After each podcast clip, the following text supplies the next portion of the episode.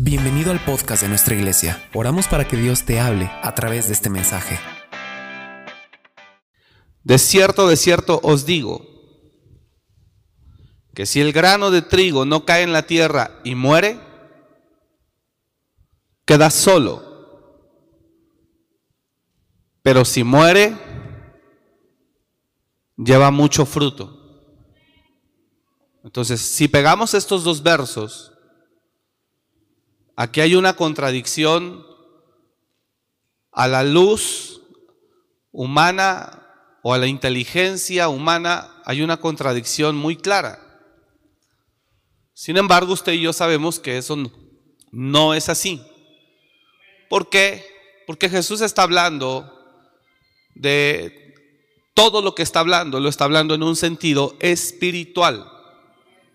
Todo. Ha llegado la hora para que el Hijo del Hombre sea glorificado, exaltado, honrado, posicionado.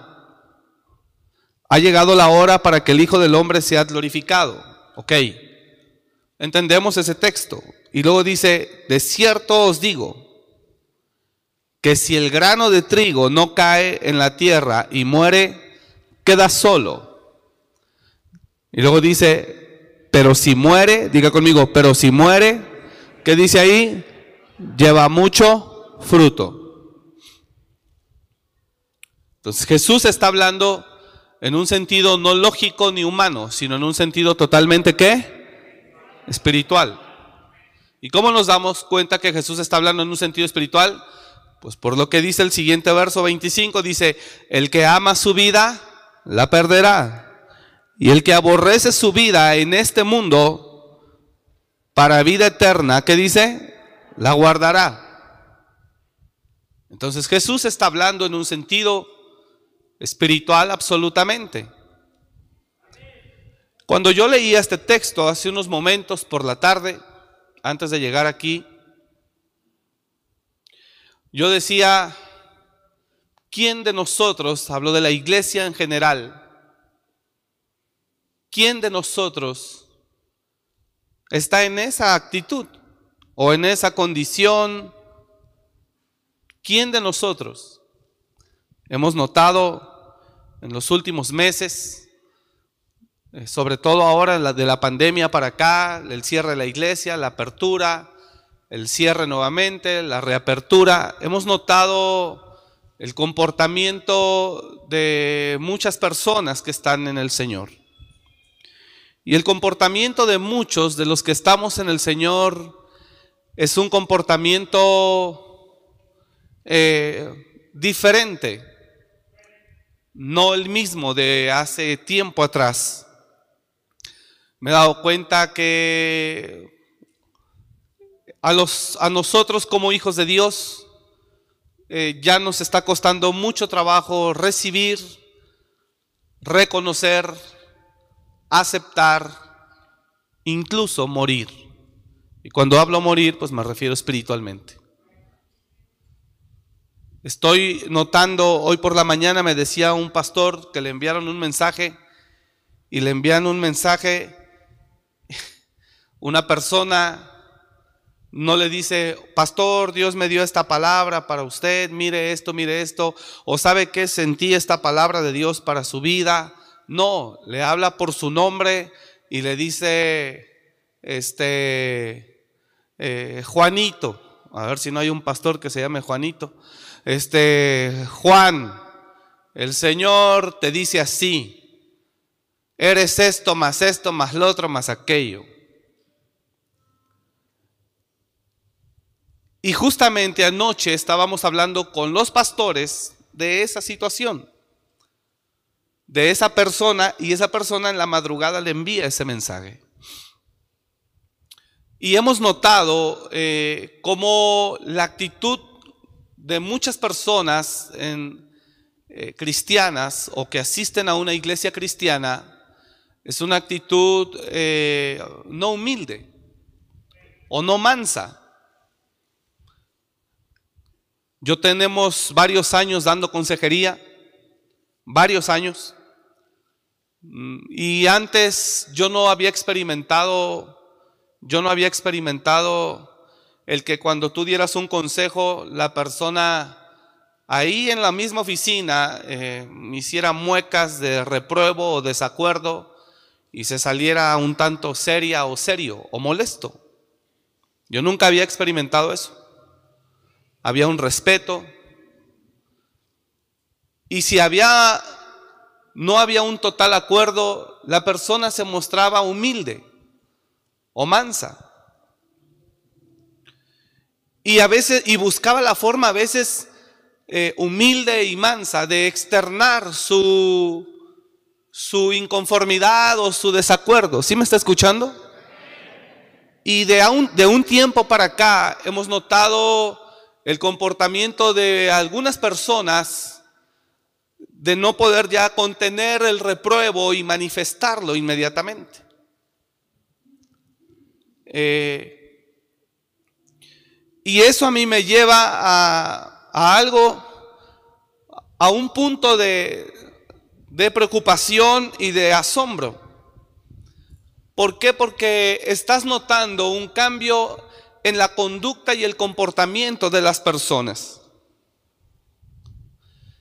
El día eh, lunes eh, hablaba por teléfono con unas personas y fue un, un momento no breve, casi dos horas por, por teléfono. Y este, ya me saludan, hola, hola, hola, hola y me empieza este, a comentar su sentir, la persona.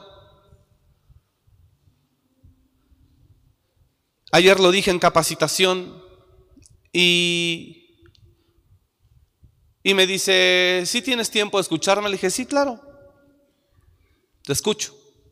Y le escuché, yo creo que más de una hora, una hora quince, una hora veinte minutos, le escuché. Lo mismo que hacemos en la oficina, escuchamos primero a las personas alrededor de una hora o más para conocer su situación. Eh, y la persona me empieza a comentar unas situaciones y me empieza a mí a decir, eh, yo creía esto, que, que tú eras esto, que tú eras así, eh, pero no, me doy cuenta que no, que apapachas el pecado, que apapachas aquello, que apapachas aquí, que apapachas acá. Y yo escuchando.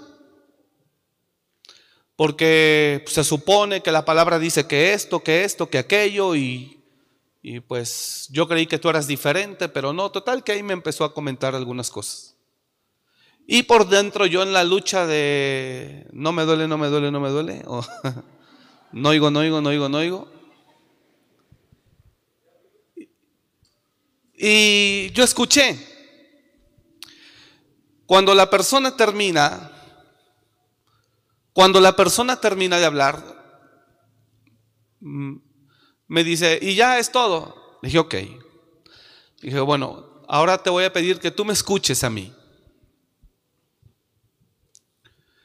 Y le dije, tienes toda la razón en todo lo que tú me has dicho.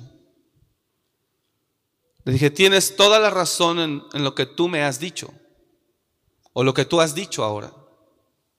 Si las cosas fueran verdaderamente como tú las creíste. No sé si entendió esa parte.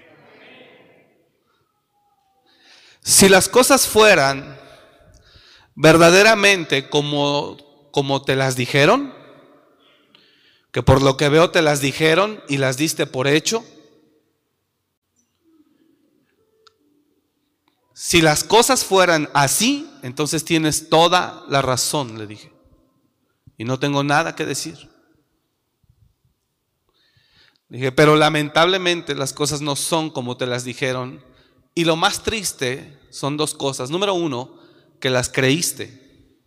Número dos, que las diste por hecho.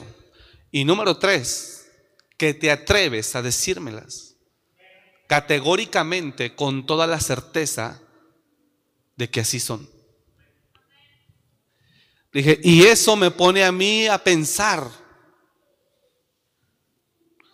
cómo el ser humano en su comportamiento, en su carácter y en su condición está cambiando y tal vez no se está dando cuenta.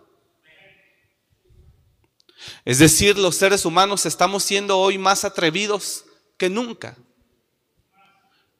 Los seres humanos hoy estamos en una actitud a la defensiva inconscientemente, continuamente juzgando, señalando o dando por hecho algo. Y eso es lo que yo meditaba. ¿Sí me está escuchando? Y a mí me pone eso fuerte, como lo que le escriben y le dicen, el Señor te dice, fulano, eres esto más esto más aquello y esto y lo otro. ¡Wow! Eso yo lo conocía de los profetas del Antiguo Testamento.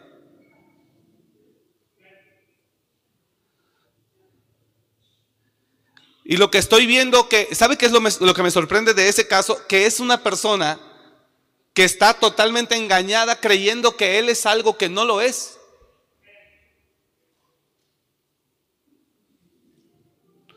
Y cuando a ti la madre tierra, la naturaleza, Satanás, el diablo, tu amiga, tu amigo, tu compadre, te hacen creer algo que tú no eres, vas a actuar como lo que crees que te dijeron que eres, que no eres. Y cuando empieces a actuar como, cree, como te dijeron que creen que eres, pero no lo eres, no sabes el ridículo que vas a hacer. No sabes las regadas que vas a hacer.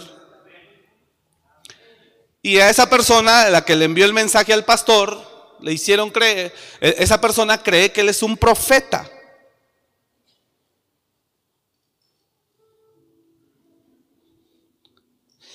Y entonces yo profundizando, ¿sí está usted conmigo? Miro engaño de Satanás operando en mucha gente, haciéndole creer que es algo que no es. Hermano, hemos liberado gente endemoniada que dicen que son el ángel Gabriel. ¿En serio? Apenas ministramos una persona que estaba con problemas espirituales que decía ser eh, un personaje de la Biblia. Entonces, miro cómo el enemigo está haciendo creer a mucha gente lo que no es. Y eso está llevando a la gente como ya cree que es lo que le dijeron que es, aunque no lo es, si me explico, ¿verdad? Entonces la persona piensa que posee, que posee una autoridad especial, superior.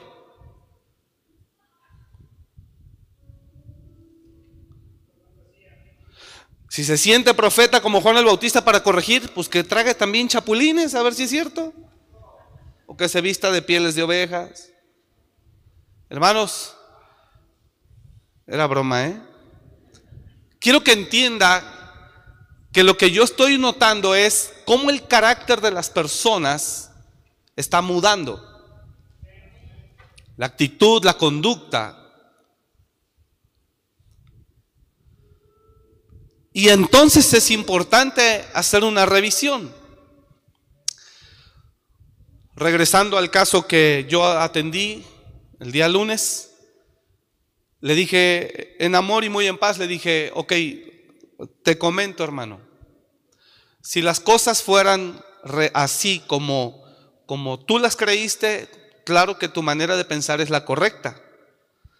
Le dije, lo que tú no sabes es que las cosas no son así. Dije, y si me das unos minutos te lo voy a explicar que no tenemos, no tengo ninguna necesidad, como tú me dices, que no tengo ninguna necesidad de darte la explicación, pero te la voy a dar. Te la voy a dar porque creo que puedo compartirte algo y tú lo valoras. Y se la di. Dije, las cosas no son así como tú las ves o como te las dijeron. Le dije, las personas que te dijeron a ti eso están juzgando desde la perspectiva de la ley. Dije, ¿y si Dios nos juzgara a todos bajo esa perspectiva, estar aquí? Y les empecé a explicar las situaciones y todo fue muy tranquilo. le, le- le- le- le digo esto, o sea, fue muy tranquilo el asunto, eh, pero al mismo tiempo en un inicio sí fue así como, por esta razón yo me aparto y me retiro, porque es- este, están solapando, está solapando el pecado y cosas de esas. Le dije, no tengo ningún problema en ello.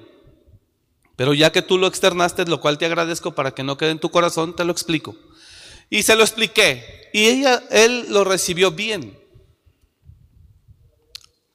Y lo aceptó y me dijo, al final me dijo, le dije, amén. Y me dijo, ok. Dice, ahora soy yo quien te tiene que pedir perdón. Dije, no, lo importante es que tú lo, lo entendiste y eso me alegra mucho. Y la persona inmediatamente se calmó. Diga el que está a su lado, ten cuidado. El que está conectado, quiero preguntarle, ¿sobre qué debe de tener cuidado?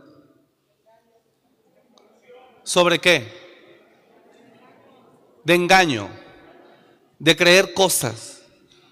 Y que peor aún, te lleven a hablar y a hacer cosas.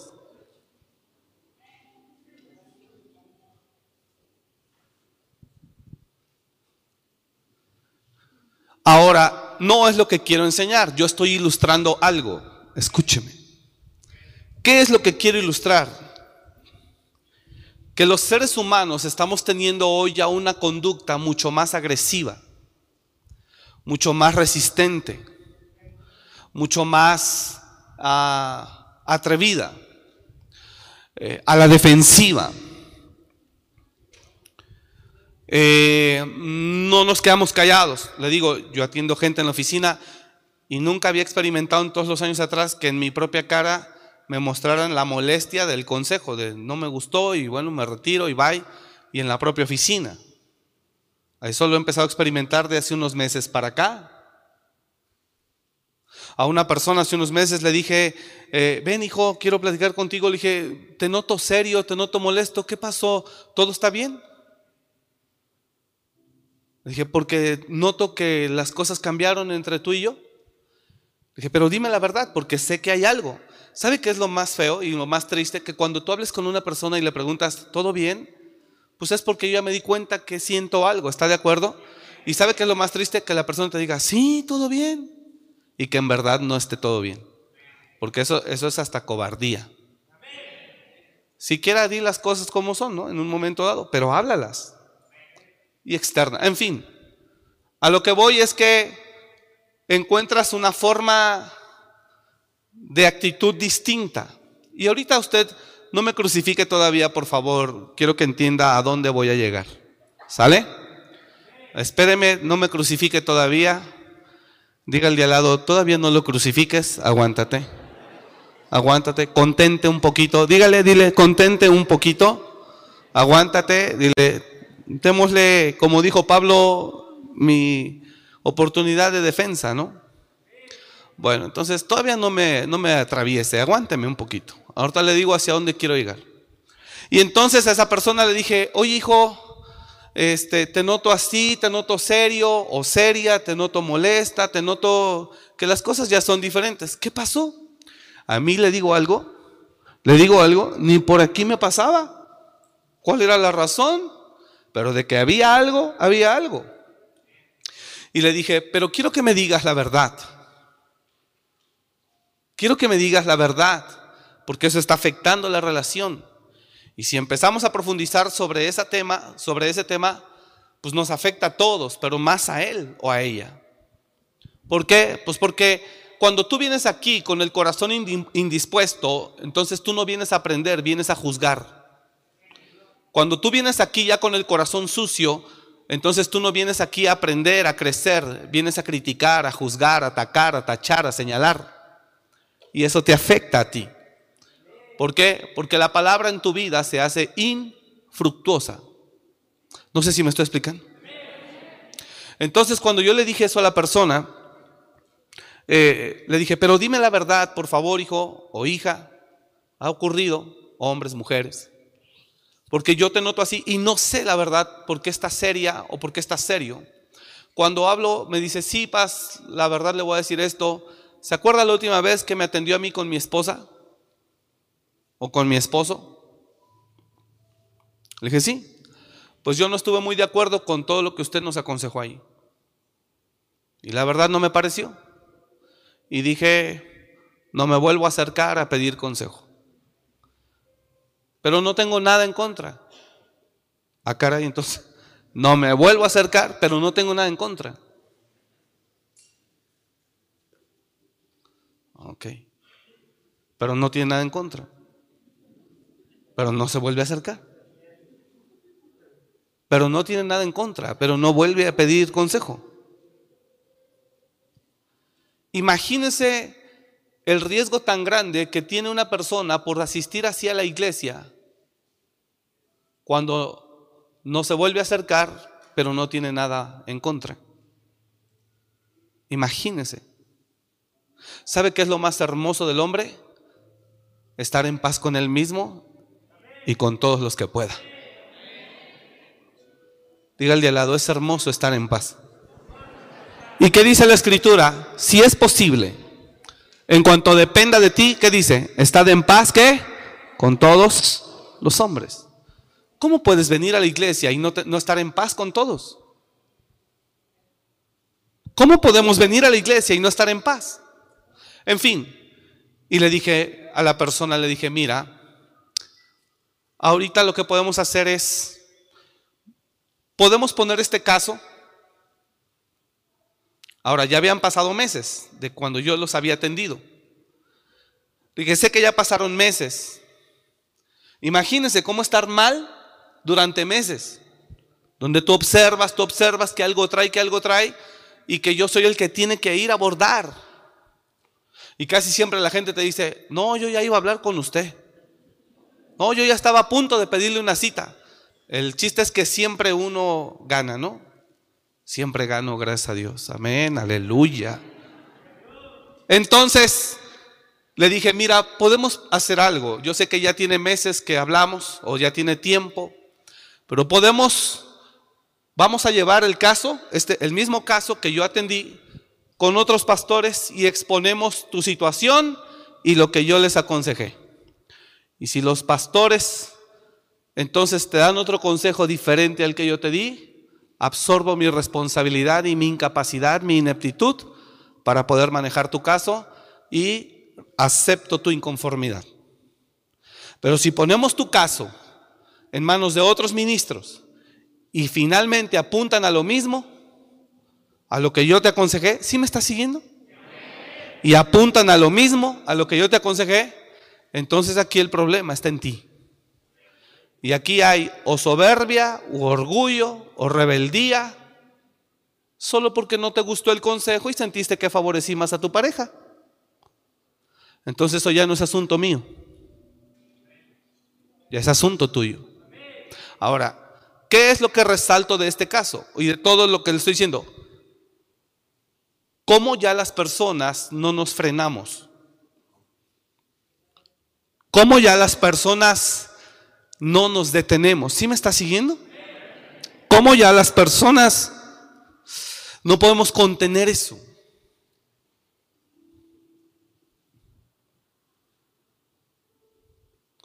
Yo quiero que usted entienda esto.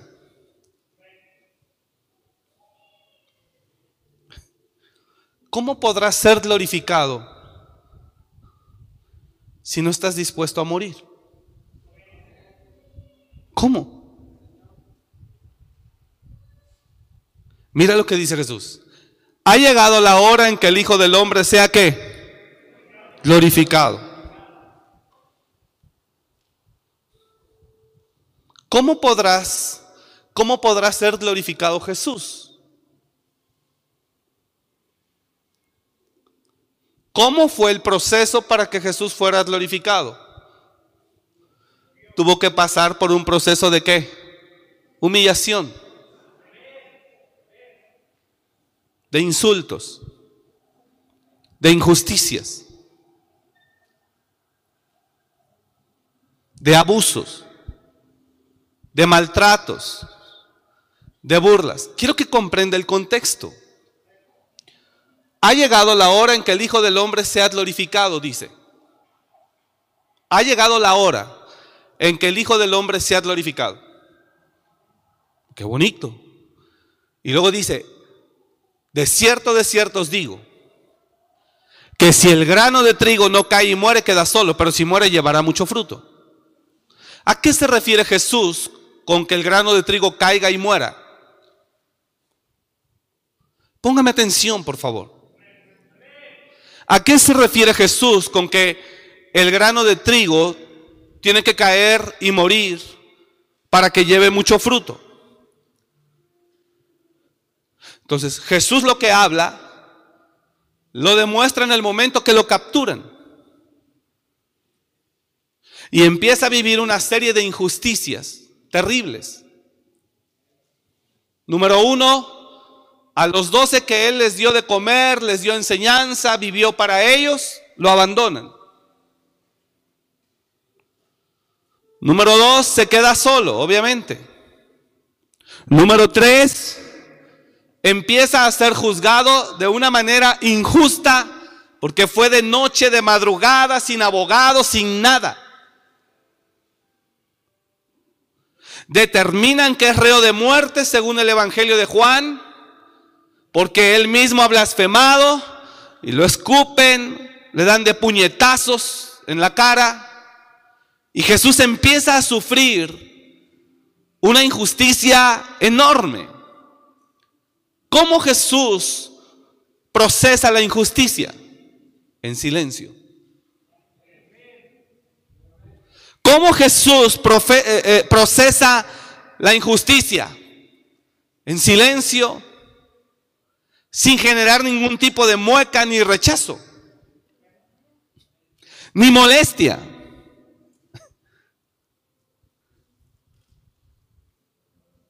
¿Cómo podrás ser tú glorificado? ¿Cómo? Si no te dejas, si no aceptas, si no recibes si dices categóricamente, no estoy de acuerdo? ¿Cómo? Ahora, Jesús tenía razones para decir, no estoy de acuerdo con que me estés golpeando la cara. ¿Tenía razones, sí o no? Dígame, Jesús tenía razones para decir, no estoy de acuerdo que me estés escupiendo.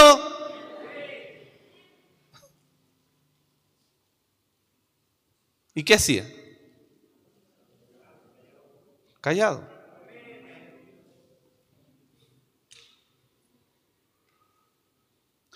Entonces, ¿sí me estoy explicando? Imagínese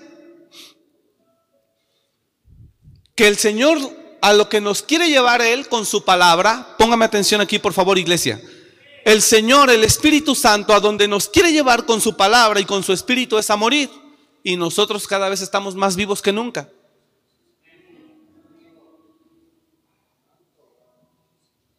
Porque solo un muerto quítate los lentes porque te voy a dar una cachetada.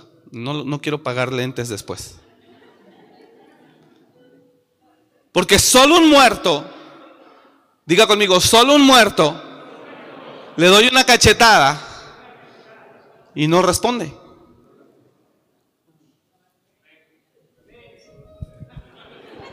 Y con COVID.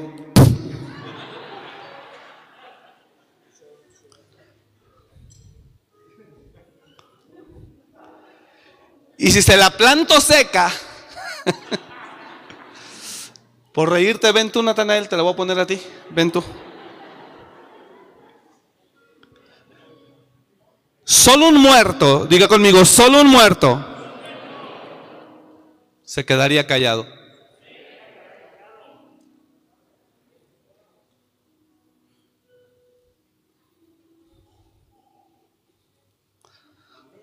Tú no puedes dar fruto hasta que no mueras. ¿Por qué? Porque si no, el fruto no nace hasta que no es sepultado. Y tú no vas a dejarte sepultar mientras estés vivo.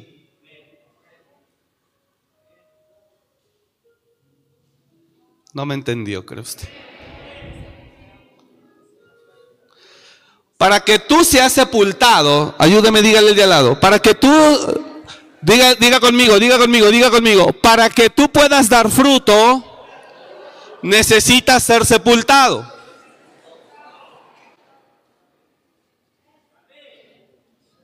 Y para que puedas ser sepultado, necesitas morir.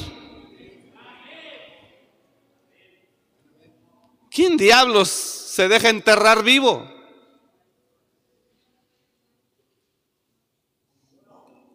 Por eso mucha gente no ha terminado de dar fruto. O muchos no hemos terminado de dar fruto. Ahí me meto, no crea que vengo aquí a tirar piedras. También me echo unas yo para mí así. Solamente un muerto, tú le puedes cruzar la pierna, peinar de rayita en medio, de ladito, raparlo, cruzarle la otra pierna, arrancar un dedo, cortar una oreja. Solamente a un muerto le puedes hacer lo que quieras, escupirlo, golpearlo, subirte encima de él. Solo a un muerto le puedes hacer eso y que él no haga nada.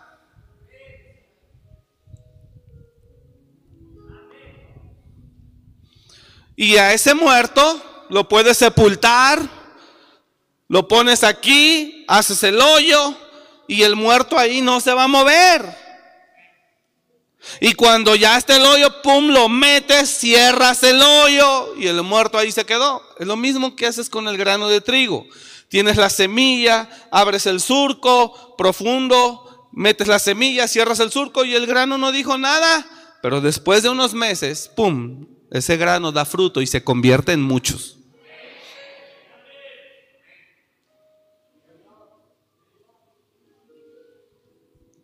Ahora, ¿cuál es mi preocupación? ¿Sí me está escuchando? ¿Cuál es mi preocupación? Gente que va a decir, ah, entonces es prueba de COVID, no, pues que piensan que uno tiene para gastar. No, yo no voy. Pues no vaya.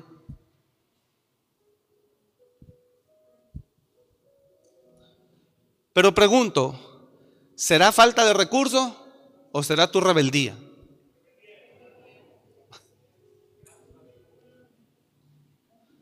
No, yo me voy a ir sin nada. Y si no me quieren recibir, pues que no me reciban. Pues no, no lo vamos a recibir. Pero será falta de recurso o será rebeldía. Usted está entendiendo lo que yo estoy hablando. ¿Qué es? Entonces, por un lado, la Biblia a mí me dice cuál es el camino a ser glorificado. Y por otro lado, yo veo una iglesia con una actitud cada vez más retadora o resistente o agresiva.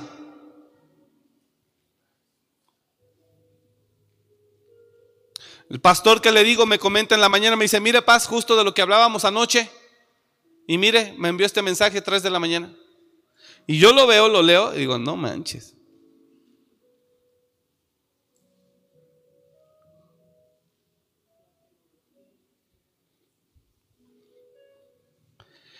¿Y sabe cuál es el caso de esa persona? Que el diablo le ha hecho creer algo que él, le ha hecho creer que él es algo que no es. Mire hermano, para que usted se dé una idea. El ministerio profético. Hay dos primeros tipos de ministerios. Una cosa es el ministerio profético y otra cosa es el oficio profético.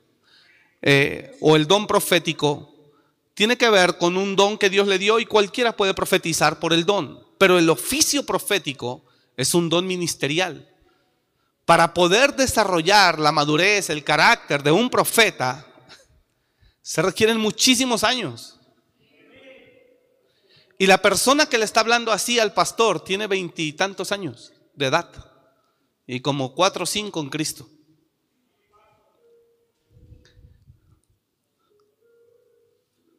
Entonces, por un lado, yo veo a la iglesia eh, cada vez en una actitud más resistente. Y por otro lado, el Señor nos dice que el camino a ser glorificado es morir. ¿Sí me está escuchando? Y mira cómo confirma Jesús. Ha llegado la hora en que el Hijo del Hombre se ha glorificado.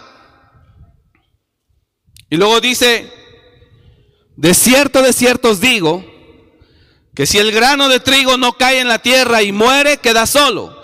Pero si muere, lleva mucho fruto.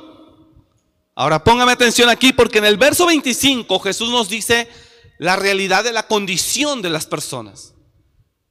Y dice, el que ama su vida la perderá. O sea que póngame atención aquí, por favor, míreme tantito. Ahora seguimos leyendo. ¿Sabe qué está diciendo Jesús con esto? Que muchos están perdiendo su vida por defenderla y no se dan cuenta.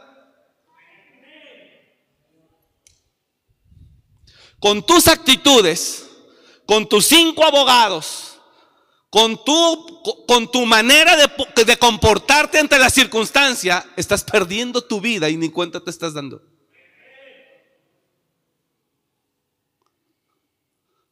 Porque el diablo te ha hecho creer, el diablo, la vida, la naturaleza, la madre tierra, como le quieras llamar, hablo de, hablo de una dimensión terrenal, te ha llenado la boca de razón. Y por llenarte la boca de razón, tú tienes la razón, tú tienes la razón, tú tienes la razón. No, tú estás bien, tú estás bien, tú estás bien. Estás perdiendo tu vida y ni cuenta te estás dando. No sé si me estoy explicando.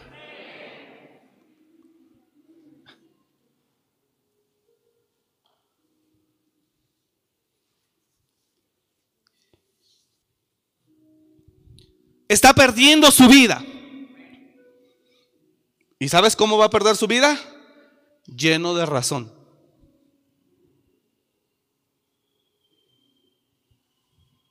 Es tremendo. El que ama su vida la perderá.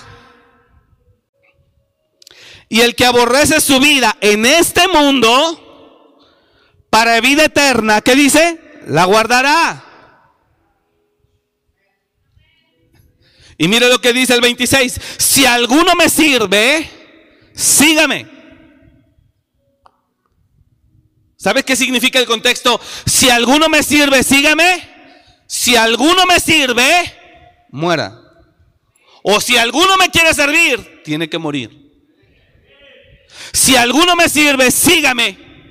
Y donde yo estuviere, allí también estará mi servidor. Y mira lo que dice si alguno me sirviere, ¿qué dice? Mi Padre le honrará. Entonces el asunto está aquí bien confuso. Porque si tú lo ves desde la perspectiva natural, yo estoy loco. Pero si tú ves este mensaje desde la perspectiva espiritual, entonces el que está equivocado en su conducta eres tú.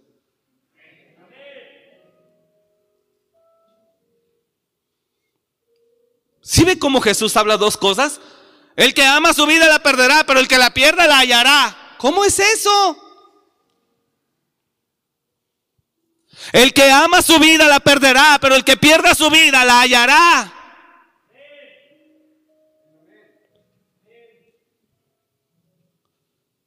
Ahora, bíblicamente, ¿cuál fue el llamado de la iglesia? Morir. Diga el día al lado, ¿fuiste llamado a morir? Fuimos llamados a morir. Pastor, ¿pierdo la salvación con tener una actitud así? No, nunca, nunca no la va a perder. Eso no tiene nada que ver con la salvación y la vida eterna. No. Entonces, ¿con qué? Jamás darás fruto. Jamás se cumplirá el propósito de Dios en tu vida no se cumplirán las promesas y tampoco habrá honra. Pero tranquilo o tranquila, que te moriste llena la boca de razón. Tú tienes la razón. Tú tienes la razón, tú tienes la razón. Jesús aquí está hablando cosas espirituales absolutamente y Jesús está hablando de la actitud natural que tenemos como seres humanos. Mira lo que dice Jesús. Termino. ¿Sí está acá? Mira lo que dice Jesús. Ha llegado la hora en la que el Hijo del Hombre sea glorificado. Voy a entregar mi vida y guardaré silencio. O sea, voy a ser glorificado entregando mi vida y guardando silencio. Voy a ser glorificado entregando mi vida y muriendo a mí mismo, a mis planes, a mis proyectos, a mis anhelos, a mis deseos. Jesús era joven, tenía solo 33 años, toda una vida por delante. Tuvo que morir a sus anhelos, a sus sueños. Él mismo dijo, si por mí fuera, pase de mí esta copa, pero no se haga mi voluntad, sino la tuya. Ahí él sepultó sus sueños, sus deseos, sus planes, todo lo que como ser humano quisiera él vivir o hacer. Y quiero que entienda, para que sea más claro esto, en esta vida hay dos formas de vivir. Viviendo lo que tú quieres ser o muriendo a ti mismo para que llegues a ser lo que Dios quiere que seas.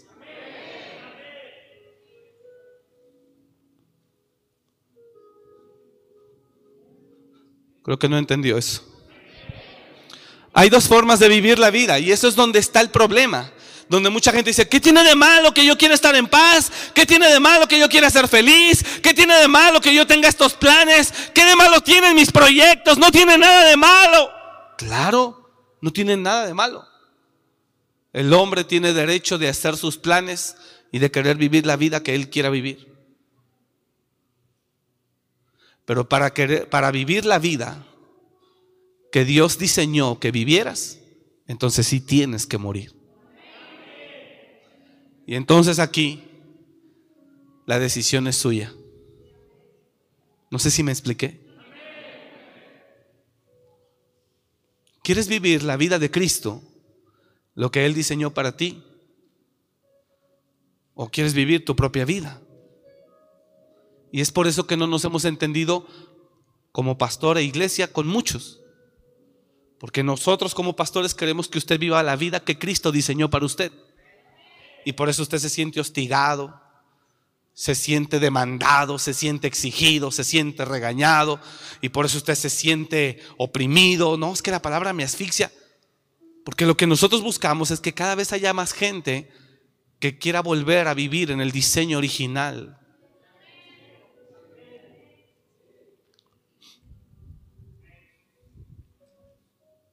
Pero si usted quiere vivir su vida normal, pues Dios lo va a dejar. Y lo va a respetar. Entonces la pregunta esta noche es, ¿qué quieres tú? Quiero vivir la vida de Cristo en mí. Entonces usted tiene que morir. Y tienes que cambiar tu actitud. Diga al de al lado, si quieres vivir la vida de Cristo en ti, entonces tienes que morir. Y deja que Dios te honre Deja que Dios te glorifique. Deja que Dios te exalte cuando fuere tiempo. Pero si quieres vivir tú tu propia vida, entonces defiéndete. No aceptes la injusticia basada en el espíritu, sino todo, todo por la razón. Y si en la razón está viendo injusticia, no te dejes. No te dejes. Si quieres vivir tu vida natural, entonces defiéndete. No te quedes solo, sola. Defiéndete. Pelea.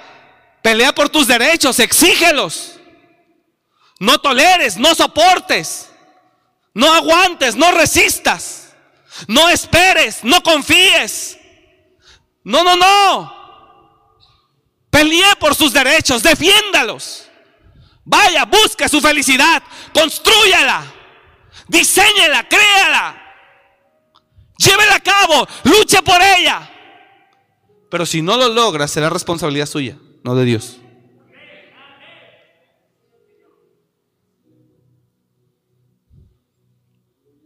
Defiende tu justicia. Con uñas y dientes. No toleres nada. Pero si quieres que en verdad Cristo sea el dueño de tu vida, y como dijo Jesús, y el que me sirviere, mi Padre le honrará. Si quieres que te sirva, que te honre el Padre, entonces tienes que morir. Y morir es aguantar. ¿Qué es morir, pastor? Resistir, aguantar. ¿Qué es morir? Yo no sé si aquí hay gente que quiera vivir la vida de Cristo en él. Pero es morir es aguantar, es perdonar, es soportar, es resistir, es esperar, es confiar, es creer, es amar. es dar nuevas oportunidades. Eso es morir. Y morir también implica renunciar, separarme de lo que yo como hombre, como ser humano, como persona anhelo o proyecté o deseé en mi vida para ir a vivir la vida de Cristo en mí. Ese es el problema. En las iglesias tenemos dos tipos de personas. Las personas que quieren en verdad vivir en el diseño original de Dios. Y por eso mueren y aguantan. Aguantan escasez, aguantan pobreza, pagan precio. Confían en que el Señor los bendecirá, los levantará. Son humildes, son mansos. Guardan silencio. Porque confían en una resurrección. Y no hablo de vida eterna. Hablo de dejarlo todo por seguir a Cristo y recibir cien veces más aquí y además la vida eterna que dijo Pedro, Jesús a Pedro. Aquí hay gente así, que muere, que resiste, que aguanta, que perdona y que aún así ama, que sirve, que se entrega, que renunció a lo suyo, que está dispuesta a ser un muerto, a ser sepultado porque anhela vivir la vida de Cristo. Ahí tenemos un grupo de personas en las iglesias, pero tenemos otro grupo de personas en una condición totalmente natural, que no soportan injusticia, que están más vivos que nunca.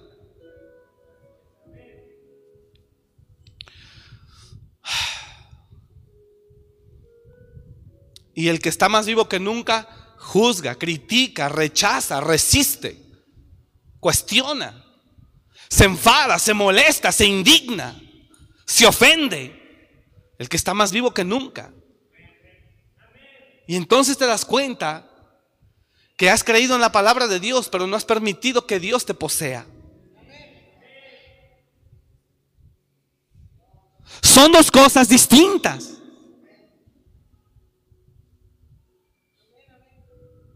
Usted está acá. Así que, amada iglesia, ¿qué quieres ser tú?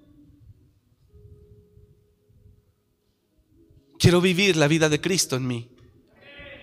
Entonces, si vienen y te pegan, tienes que morir. Si vienen y te saquean, tienes que morir.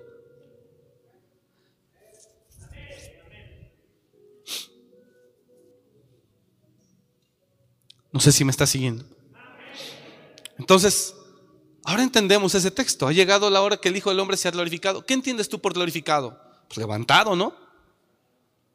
Reconocido, wow.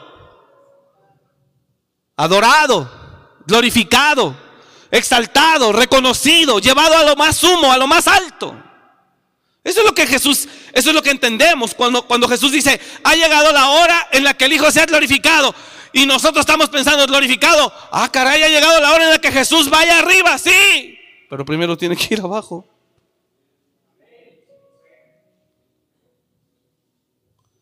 Pastor, no estuve de acuerdo con lo que habló, es que habló de mí. Ay, hermano. Mire, póngame atención aquí. Póngame atención aquí. Porque si de eso se trata, entonces varios personajes cuando llegaron allá con el Señor le reclamaron. Porque aquí usted y yo sabemos de lo que hizo fulano, sultano, perengano y perengano. Aquí sabemos. Y cuando lleguemos allá, híjole David, ¿qué crees que yo supe? ¿No? Que andabas de gandalla con la mujer de Urias. Yo supe, yo supe y que hasta lo mandaste matar, mano. Ah, ustedes fueron los 23 mil que fornicaron, por eso murieron. Ustedes fueron, ¿verdad? Saúl, tú fuiste el rebelde. Tú fuiste el que Dios desechó. Sabemos todo. Pero hay gente que está más viva que nunca, que aunque omito sus nombres, se fueron de la iglesia por eso. Solo ponemos ejemplos que le enseñen a usted, que entienda usted. Pero si hablamos de exhibición o de exhibir a alguien, Pues Dios es el primero que nos exhibe.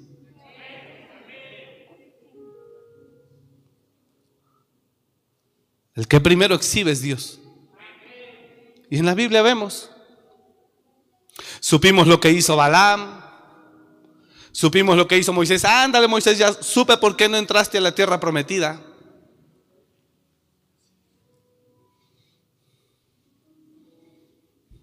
Entonces, ¿por qué Dios nos da a conocer la vida de ellos? Supimos que Jacob, como, oye Jacob, eres tremendo, tu mamá, qué bárbara. Voy a creer que engañar a tu propio padre que estaba ciego y anciano. ¿Cómo no tuviste cuidado de eso? Qué bárbaro, Jacob. Y nos podemos admirar de ellos. Entonces, ¿por qué Dios lo permitió? Ay, Jesús. Porque no es exhibir, hermanos, son ejemplos para que entendamos y aprendamos. Y si no, se lo termino diciendo, dice, y estas cosas sucedieron como ejemplo para que no hagáis lo que ellos hicieron. Y estas cosas sucedieron como ejemplo para que no codiciemos ni murmuremos como murmuraron y en un instante murieron, como fornicaron y en un instante murieron 23 mil.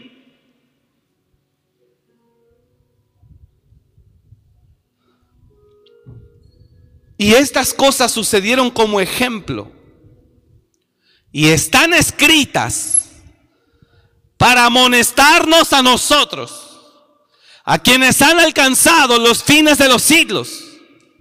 Siguiente verso. Así que, no es ese texto.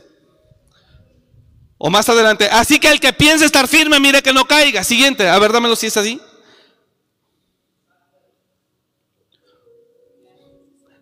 Desde el verso 1, por favor. Porque no quiero, hermanos, gracias. Yo termino aquí. Porque no quiero, hermanos, que ignoréis que nuestros padres todos estuvieron bajo la nube y todos pasaron el mar. Y todos en Moisés fueron bautizados en la nube y en el mar. Siguiente verso. Y todos comieron el mismo alimento espiritual. Y todos bebieron la misma bebida espiritual. Porque bebían de la roca espiritual que los seguía. Y la roca era Cristo. Miren lo que Pablo dice. Pero de la mayoría de ellos, eso es lo que significa los más. Pero de la mayoría de ellos, Dios no se agradó por lo cual quedaron postrados en el desierto. Mas estas cosas sucedieron como ejemplos para nosotros, para que no codiciemos cosas malas como ellos codiciaron, ni fornique, ni seáis idólatras como algunos de ellos. Según está escrito, se sentó el pueblo a comer y a beber y se levantó a jugar. Siguiente verso, ni forniquemos como algunos de ellos fornicaron y cayeron en un día 23 mil.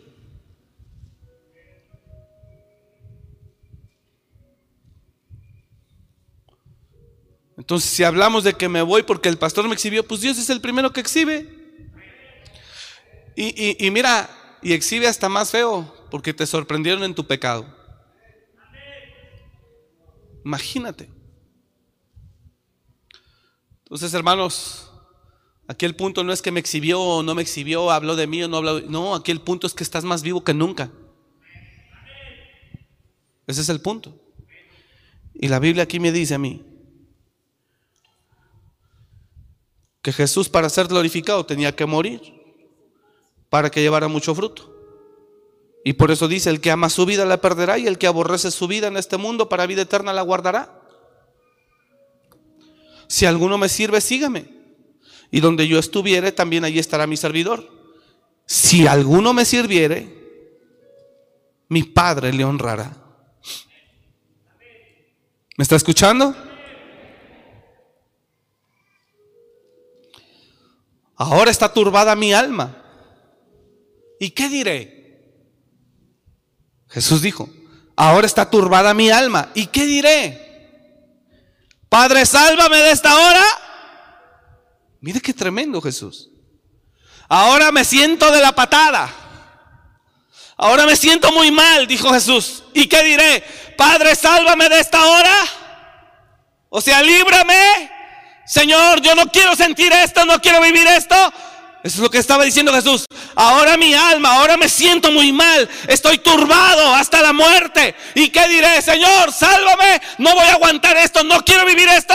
No, dijo valientemente. Para esta hora he llegado. Más para esta hora he llegado. Padre, glorifica tu nombre.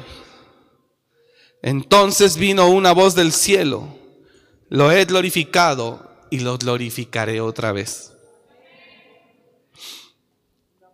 Y la multitud que estaba ahí y había oído la voz decía que había sido un trueno. Otros decían, un ángel ha hablado. Respondió Jesús y dijo, no ha venido esta voz por causa mía, sino por causa de vosotros. Entonces, el punto aquí es morir. Y termino. ¿Qué significa morir, hijo? Literal. Usted está entre dos posiciones. ¿Quieres vivir tu vida? Vívela. ¿Cuál es la vida natural del hombre? Nacer, crecer, estudiar, prepararse, a terminar una carrera, casarse, trabajar, tener hijos, darles estudio, llevarlos a la escuela de paga, al colegio, verlos casarse, ser abuelo, si es que se hace en orden, porque ya ve que a algunos no nos encanta brincarnos, ¿verdad? A veces en lugar de escuela primero son hijos, en lugar de trabajo primero es mujer y bueno, nos gusta a veces como nos gusta complicar la vida, ponernos a prueba nosotros mismos, qué bonito. Pero bueno, la vida natural es esa, tú la puedes ir a vivir.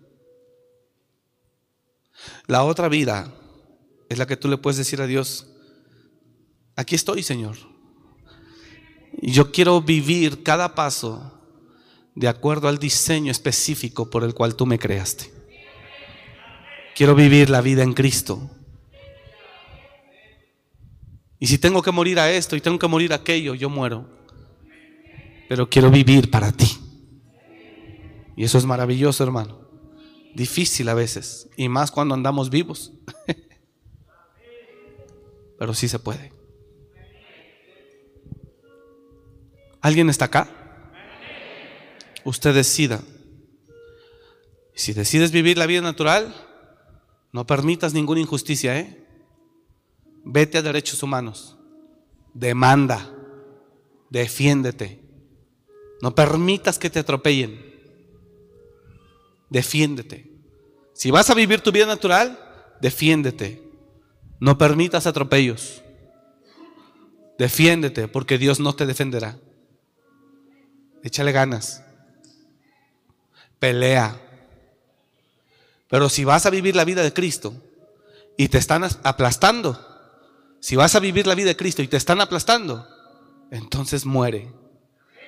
O como muerto quédate. Quedémonos. Son dos cosas. Y yo sé que no es fácil morir, hermanos. Todos lo vivimos. Pero aquí estamos. Póngase de pie, por favor.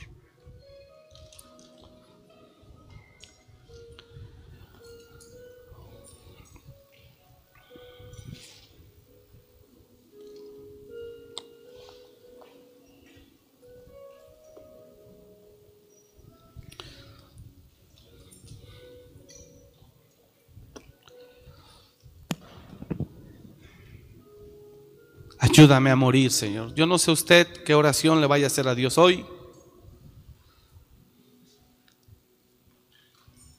No es fácil morir. Claro que hay aflicción. Claro que hay aflicción y duele mucho. Pero creemos que vale la pena. ¿Le digo algo, hermano? Escúcheme esto que le digo, por favor, ya terminé. Para el que Dios escogió y para el que ama a Dios, la vida natural no le importa. No la quiere vivir. Yo no quiero vivir una vida natural. Para el que Dios escogió, diga conmigo, para el que Dios escogió y el que ama a Dios son dos cosas distintas. El que ama a Dios verdaderamente o el que Dios escogió, Él no lo llena a vivir la vida natural. No lo llena. De verdad no lo llena. Porque Él siente algo dentro. Jeremías era un escogido por Dios. ¿Y sabes qué, hijo?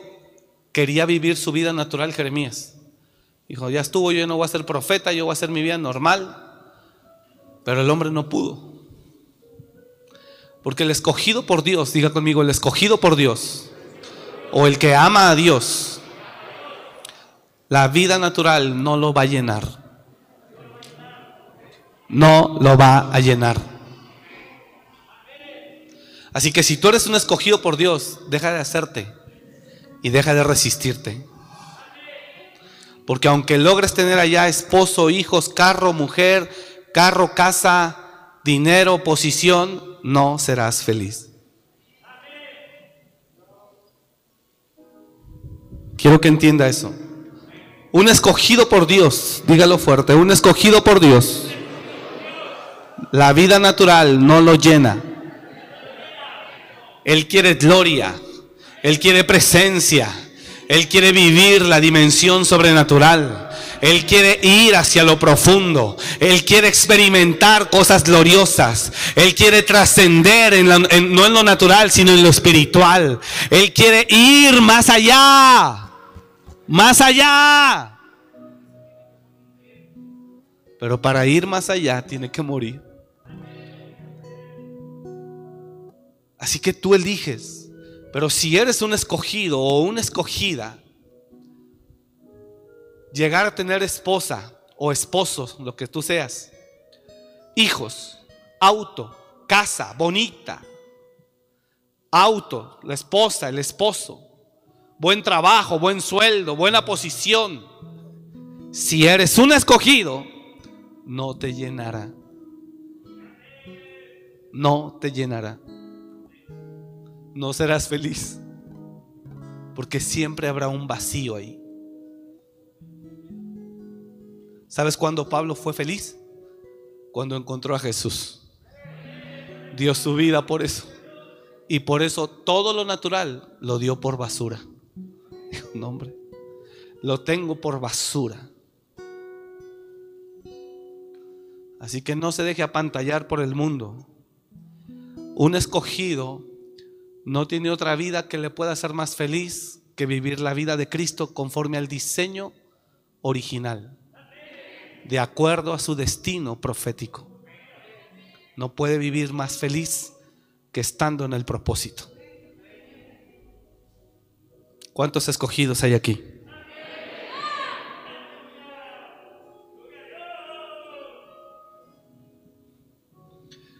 Y entonces mueres. Tenemos que morir. Y Dios te mete en unas aflicciones que dices, no manches. Y lo, que le dije apenas, que el mundo, la tentación allá afuera, eso no es para un escogido una tentación, sino soportar la aflicción, esa es la prueba. Y entre más espíritu hay en nosotros, más muertos estaremos. Así que decide qué quieres ser. Y si decides la otra vida, entonces no permitas ninguna injusticia y ningún atropello. Demanda. Defiéndete. Póntele a tu jefe o a tu jefa en el trabajo como leona o como león. ¿Quién se cree que te puede gritar? No, no, no, no, no, si no, no eres su esclava, ni su esclavo, defiéndete. Pero si sabes que eres un escogido, entonces ve al matadero. Porque a eso fuimos destinados, como corderos. Tienes que tomar una seria decisión. Cuando determines cuál es tu posición, entonces entenderás perfectamente el porqué de las cosas. El por qué vino el de los conos de enfrente y pum, pum, pum, pum. Y dices tú, ¿y ahora qué le dije? Dices, va.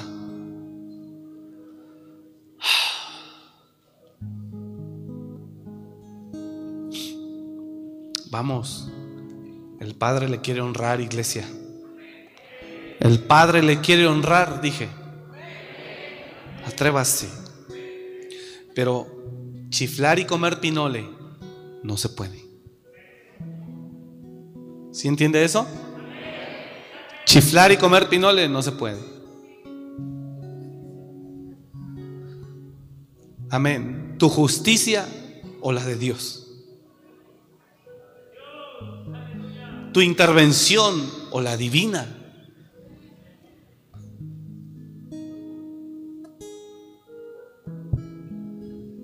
Ayúdanos, Señor, a morir. Oh Señor, te damos la gloria. Adoramos a Dios. Yo quiero más de ti. Más de ti. Cierre sus ojos y habitar en tu presencia. y habitar en tu presencia. Solo escúchela. Menguar para que crezcas tú. Y cada día, Cada día seré más como tú. más como tú. Sí. Yo quiero más de ti. Y habitar en tu presencia. Escuche el canto. y habitar en tu presencia. Menguar crezcas tú y cada día seré más como tú. más como tú. Quebranta mi corazón, quebranta mi vida, te entrego mi voluntad A ti.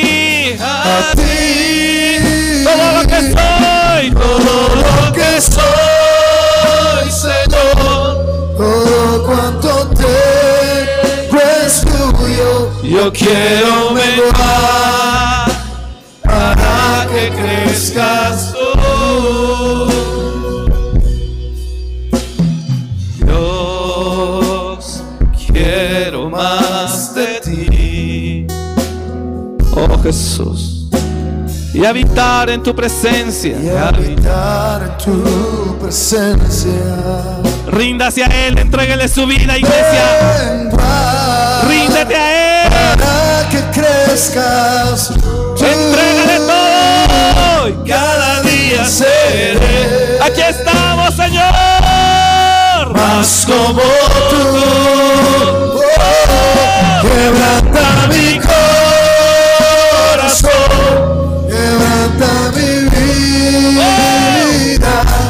Te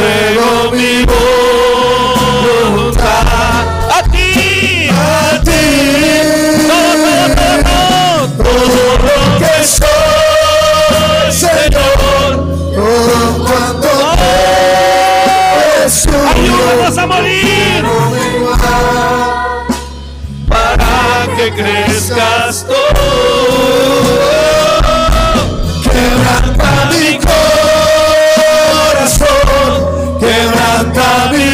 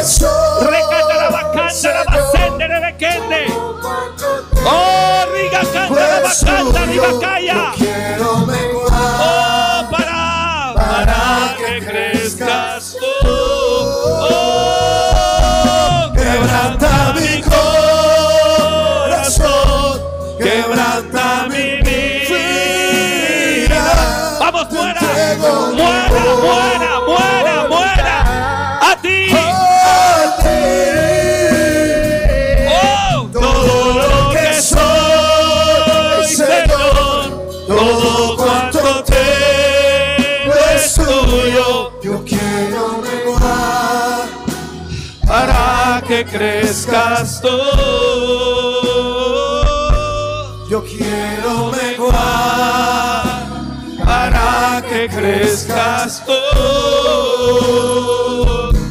Yo quiero menguar para que crezcas tú.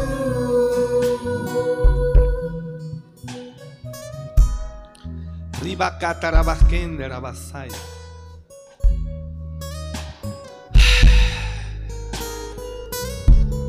En el nombre de Jesús. Quebranta, quebranta mi corazón, quebranta mi vida, te entrego mi voluntad. Dígale a él a ti, a ti, todo lo que soy, todo lo que soy,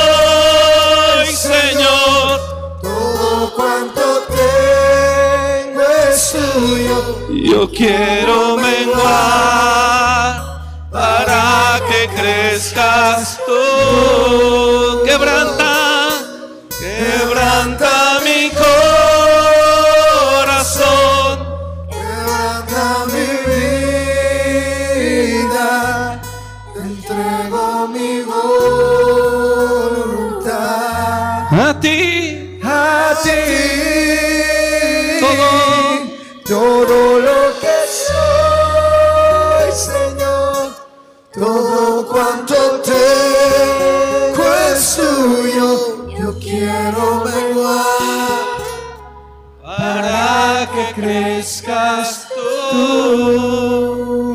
quiero, Yo quiero menguar para que crezcas